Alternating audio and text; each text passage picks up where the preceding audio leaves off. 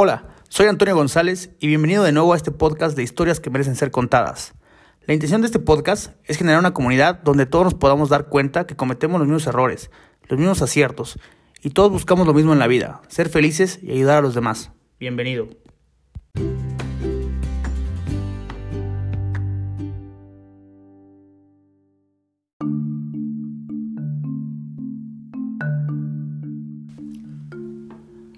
Bienvenidos al episodio 3, Historia de una meditación. La mejor meditación es respirar. No recuerdo dónde lo escuché. Lo que sí es que funciona. En este episodio 3 hablaremos sobre la meditación vipassana. Y está conmigo Guillermo Martínez, un buen amigo que siempre que lo veo, lo veo de buen humor y con un control muy evidente de sus emociones. Cuéntanos de ti, Memo. ¿Cómo le haces? Hola, buenas noches. Un gusto estar aquí contigo, Antonio. Pues la verdad es que es algo que que tal vez se vea por fuera, pero por dentro las emociones tal vez a veces nos desbordan como a todos. Pero lo importante siempre es mantener la ecuanimidad y, y, y mantener la atención en la respiración. Pero para lograr eso, pues tuve que ir a un curso que es esto de la meditación vipassana, lo cual este, pues hizo un cambio radical en mi vida, me hizo aprender, estar consciente de muchas cosas que, de las cuales no estaba y a partir de lo que aprendí en, esa, en ese curso, la técnica que aprendí ahí, poderla aplicar en el día a día eh, lo más apegado posible y, y, con ello pues poder controlar las emociones o las, la, la, ola de cosas que viene del exterior hacia uno y poderlas canalizar de la mejor forma posible. Es una interesante. ¿Cómo, encontraste todo este, este mundo de la meditación? ¿Qué, quién, te, ¿Quién te metió a este, a este camino? Cuando estábamos en la universidad, estábamos estudiando en Ciudad de México. Y ahí en Ciudad de México, una, una, amiga que, es aquí de Oaxaca fue al centro de meditación que se llama Dama Macaranda, que está en el Estado de México, en Amanalco, que es uno de los centros que hay aquí en México. Y este, cuando ella regresó del curso de 10 días, pues la orientamos para tomar el camión de regreso a Oaxaca y todo eso. Y entre lo que salía el camión, platicamos con ella y ella fue la que me comentó que era un curso de 10 días, de un voto de silencio, de una técnica de, de, meditación que no es sectaria, o sea, no pertenece a ninguna religión, no es budismo, pues, sino es totalmente libre de cualquier dogma religioso. Y, eh, y, y, lo del voto de silencio de 10 días, pues fue algo que en un principio, pues sí, me, me inquietó, pero por otro lado también me, me, dio mucha curiosidad hacer ese voto de silencio, estar viviendo pues la vida de, de un monje, pues enclaustrado eh, por 10 días, con una dieta rigurosa, con una disciplina rigurosa de levantarse a las 5 de la mañana a meditar y terminar el día meditando, hacer todo el día meditación, no tener distracciones sensoriales así. Entonces, ella fue la que me acercó a la página, leí las bases de la página, leí lo, que te comento, ¿no? Que es este, los tres preceptos de la, de la, de la, meditación, que es no matar a cualquier ser vivo y por lo tanto tu, tu dieta está condicionada a que no puedes comer nada que haya sido, que haya tenido vida, por ejemplo. En este caso, la dieta es vegana, ¿no? No come solamente verduras, frutas y así. Y, incluso los, los, las personas que te ayudan a hacer el curso, pues tienen unas recetas súper ricas. No puedes robar, pues, es evidente, no puedes robar en ningún lado. Eh, no tener una conducta sexual inadecuada y para eso te segregan. Hay... Eh, eh, en el curso ahí están las instalaciones dadas para que de un lado estén las mujeres los, durante los 10 días y de otro lado estén los hombres durante los 10 días y que a la hora de, de meditar estén separados por una, por una cortina para que tú pues no puedas tener deseo sexual hacia las chicas, algo que digamos distracciones sensoriales que te distraigan de lo que realmente tienes que hacer. Y eh, no mentir, abstenerse de mentir es otro precepto y pues por eso haces un voto de silencio. Para que durante los 10 días que tengas, pues no mientas. Oye, pues suenan conceptos, o sea, yo los veo, digo, básicos, ¿no? Que, que en una vida, digamos, moralmente buena, pues la tienes que llevar, ¿no? No robar, eh, tener pues ahí tus pasiones controladas y pues también el tema de, no mentir. Y, y todo esto, eh, digamos, en, ya en el curso, ¿qué fue lo que más trabajo te costó hacer? O sea, ¿en dónde tú sentiste ahí como un punto de quiebre donde tal vez veías como la situación muy complicada o, o, qué, qué, fue lo que más lograste sentir así de, rechazo? Mm, de rechazo, la verdad, la, parte que más, más, más, trabajo me costó fue no tanto el no comunicarme con otras personas, sino distraerme yo solo. Por ejemplo, eh, dentro del voto de silencio que haces, pues también está implícito el no tener distracciones sensoriales. Entonces, durante el curso, los primeros días, malamente, lo cual no lo recomiendo hacer, fui hacia un jardín que había ahí y encontré unas ramitas con unas hojas de pasto. Entonces, de las ramitas empecé a hacer arcos. Empecé a amarrar de un hilo la, el pasto al otro extremo del, del palo y hacía como arquitos y veía que fueran funcionales con otras varas. Y eso me distrajo mucho, lo cual pues, no está bien. Pues sí suena que hasta tú mismo con tu propia, eh, este tema de estar en silencio, buscabas qué hacer, ¿no? Porque, bueno, yo creo yo nunca lo he hecho, pero sí el hecho de estar contigo mismo sí ha de ser como avasallador, ¿no? O sea, sí ha de ser como una, ahora sí que estar contigo y tus pensamientos. Yo creo que hay una parte muy importante en las personas cuando nosotros mismos con nuestros pensamientos nos podemos causar daño, ¿no? Sí. Eh, pues como estás tú solo con tus pensamientos, también eh, parte del curso es eliminar el sufrimiento. Y las dos causas del sufrimiento es la aversión, que es que rechaces las cosas, o el deseo, que las cosas te causen placer. Entonces cuando tú estás contigo mismo, pues puedes llegar a fantasear sobre muchísimas cosas. Por ejemplo, eh, en ese momento, en el día cuarto de la meditación, que estás en silencio, se te ocurre la idea más brillante y millonaria de tu vida. Entonces, en lugar de estar haciendo la técnica, dado que estás en una capacidad lúcida muy importante para ti, eres presa del deseo y te dejas llevar por voy a hacer una empresa así, le voy a llamar así, los estatutos van a ser estos, esto solamente voy a aceptar este tipo de socios, el modelo de negocios, o sea, te empiezas a, a debrayar sobre esa idea de negocios lo cual, digamos, es prudente, pero no es el momento de hacerlo. Oye, entonces tú con lo que me estás diciendo, o sea, ¿tú crees que realmente el mayor enemigo de uno mismo es uno mismo con sus pensamientos? Básicamente hay que domar a uno mismo. O sea, la técnica al enseñarte la eliminación del sufrimiento, pues va hacia la felicidad. No está encaminada a hacerte una mejor persona, sino a hacerte una persona feliz. Eliminar el deseo y la aversión. Por ejemplo, el deseo de ser millonario, pues es un deseo al final malsano. Entonces, eh, lo importante es pues conocerte a ti mismo y así. Digamos, eso es algo que me costó mucho trabajo poder entender. Siempre esas eran, esas eran mis dudas con el, con el profesor. Por ejemplo, a veces yo pensaba entre la meditación que eh, era bueno pensar en tener dinero, eh, desarrollar una empresa y así, ¿no? Porque a veces podías ayudar con eso a las personas o a veces de algo malo podías tener algo bueno, ¿no? Sin embargo, pues al final eso era una distracción intelectual. Lo importante de la técnica, eh, y digamos, si al final esa distracción intelectual pues es un ego, es algo que hay que dominar, es algo que tiene que ver con el deseo, o con la aversión a ser pobre, o con la aversión a ser, este, no tener comodidades. Entonces lo importante no es eso. Lo importante es concentrarte en hacer la técnica nuevamente, en mantener la atención en tu respiración para eliminar el deseo y la versión para llegar a ser feliz. Sí, yo, yo así con lo que te estoy escuchando, o sea, yo creo que, como tú comentas, eh, el sufrimiento viene de lo que deseas, ¿no? Digo, eh, ahora sí que entre más desees, más sufres, porque justo no lo tienes y, y, ese, y ese deseo pues no te permite vivir en tu potencial. Y justo lo, lo, he visto y lo, he escuchado con, con amigos y, personas que pues la verdad es que les va bastante bien siempre regresan a, lo elemental, ¿no? al tema de estar bien con ellos mismos, a que la familia es lo más importante, a que, pues, o sea, los negocios y lo demás, pues es algo pasajero. Y también he, visto a personas con mucha lana que también sufren, ¿no? Porque luego no saben qué hacer con el dinero, no saben, este, ¿cómo te puedo decir? Pues acá eh, traen más problemas, o sea, entre más dinero tienes que gestionar, pues también los problemas que conllevan. Y eso, pues también no te permite, pues, eh, vivir una vida plena. Tú de, este, de este curso y de todo lo que aplicaste que, en, este, en este periodo de aprendizaje, ¿qué es lo que te ha dejado en el día a día en tu vida? Mm, por ejemplo, ese ejemplo que decías de la persona que tiene, que digamos, por buenos medios o por fines pulcros, llegó a obtener mucho dinero y con ello muchas responsabilidades. Eh, puede, puede, digamos, seguir ese camino intelectual de generar más dinero para el bienestar de su familia, pero también puede observarlo desde una perspectiva eh, no apegada a él, eh, entendiendo que todo es impermanente, que así como puede ser rico, pues puede ser pobre y que, o que eventualmente su vida se va a acabar y que eso se va, eso se va a, quedar ahí, digamos, ¿no?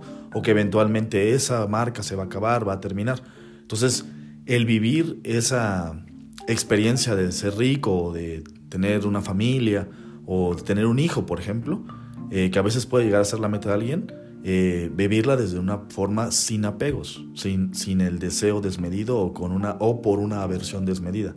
A mí en lo particular me ha servido eso, esta técnica pues para trabajar, ¿no? Yo me dedico al servicio público y pues en el servicio público hay, diario hay bomberazos, ¿no? Diario explota alguna circunstancia, algún evento desmedido, eh, malos tratos, tanto de los jefes como de los clientes que nos llegan, o no sé, ¿no? Hay, hay muchísimas cosas. Y todas esas circunstancias podrás apreciar desde un punto de vista objetivo, ecuánime. Es, es, por ejemplo, si tú vas por la calle molesto y te pegas con un poste, pues vas a terminar pegándole al poste e infringiéndote más lastima, más heridas a ti mismo. Eh, en cambio, si al pegarte con el poste lo recibes de forma ecuánime, pues acudirías rápidamente a tomarte una radiografía si fuera el caso, ¿no? O vas a poder sortear de mejor forma esa circunstancia externa, porque tienes el dominio de ti, tienes las circunstancias, tienes todas las circunstancias posibles que tú puedes llegar a hacer para poder resolver ese problema. A través de estar ecuánime, a través de estar en tus cinco sentidos, a través de la observación de tu respiración, del control de tus emociones. Eso es para eso sirve. Y eso así como te lo planteo para el trabajo, pues te puede, te puede servir para cualquier circunstancia familiar, como por ejemplo la pérdida de alguien. Entonces, es, muy, es una muy buena técnica. Así se ve que sirve en varios ámbitos. Yo, yo lo que sí, digo, con lo que te escucho, eh, me pongo a reflexionar y yo en mi vida, al perseguir metas, pues está padre, porque hay como una liberación de, pues de dopamina, de esta sensación de alcanzar las cosas, de cumplir pero lo que sí he experimentado y sí me ha marcado mucho en mi vida es cuando logro las cosas que me propongo. En ese momento ha habido un vacío muy, muy grande porque es, ok, ya lo hice, ¿y ahora qué sigue? Entonces es como una... Mm, como intentar perseguir algo y creer que cuando lo logres vas a estar más feliz o vas a, no sé, vas a estar pleno. Y yo me he dado cuenta que no es así. O sea, yo por ejemplo eh, me metí varios años a hacer ejercicio así brutal y logré una meta que en su momento pues yo la veía muy lejana y, que sí implicaba un esfuerzo pues físico, mental y de, y de distribución de tiempo, que es el Ironman. Y cuando lo hice fue así como, no sé, como un breakthrough, así algo pasó en mi cuerpo que dije, ok, ya lo hice.